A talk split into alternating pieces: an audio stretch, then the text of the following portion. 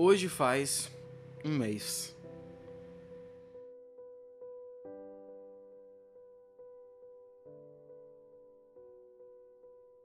É primeiro de abril, mas não é mentira.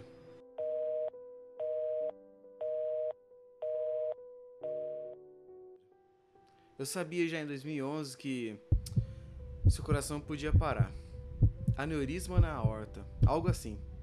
Eu morava longe, em outro país, e na noite em que recebi a notícia, eu saí para correr e chorei muito.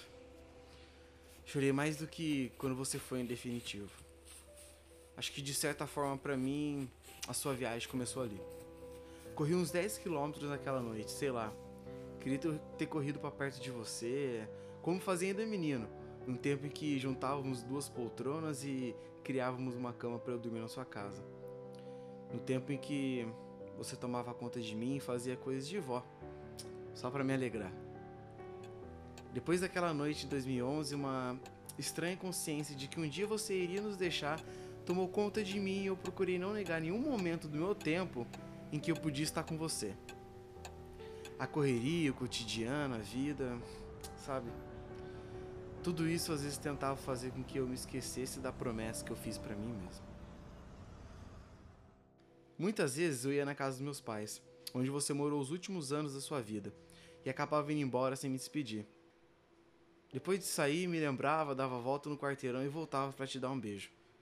Todas as vezes que isso acontecia, eu pensava que podia ter sido o último beijo e prometia nunca mais me esquecer de você.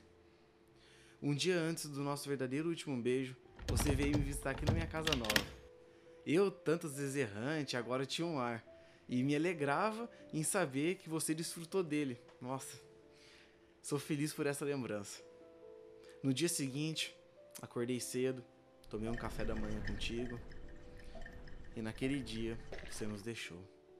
Naquela manhã havia esquecido que eu sabia que você iria partir um dia. Naquele dia eu tomei do seu café, te dei um beijo, te fiz sorrir. Mas naquele dia eu não sabia. Naquele primeiro de março eu me esqueci que um dia você partiria.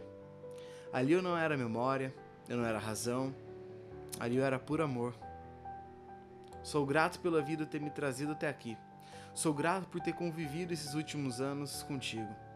Sou feliz por ter aprendido muitas coisas e não posso ser egoísta de te querer eternamente aqui.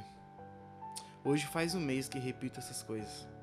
Hoje faz um mês que eu não esqueço de você.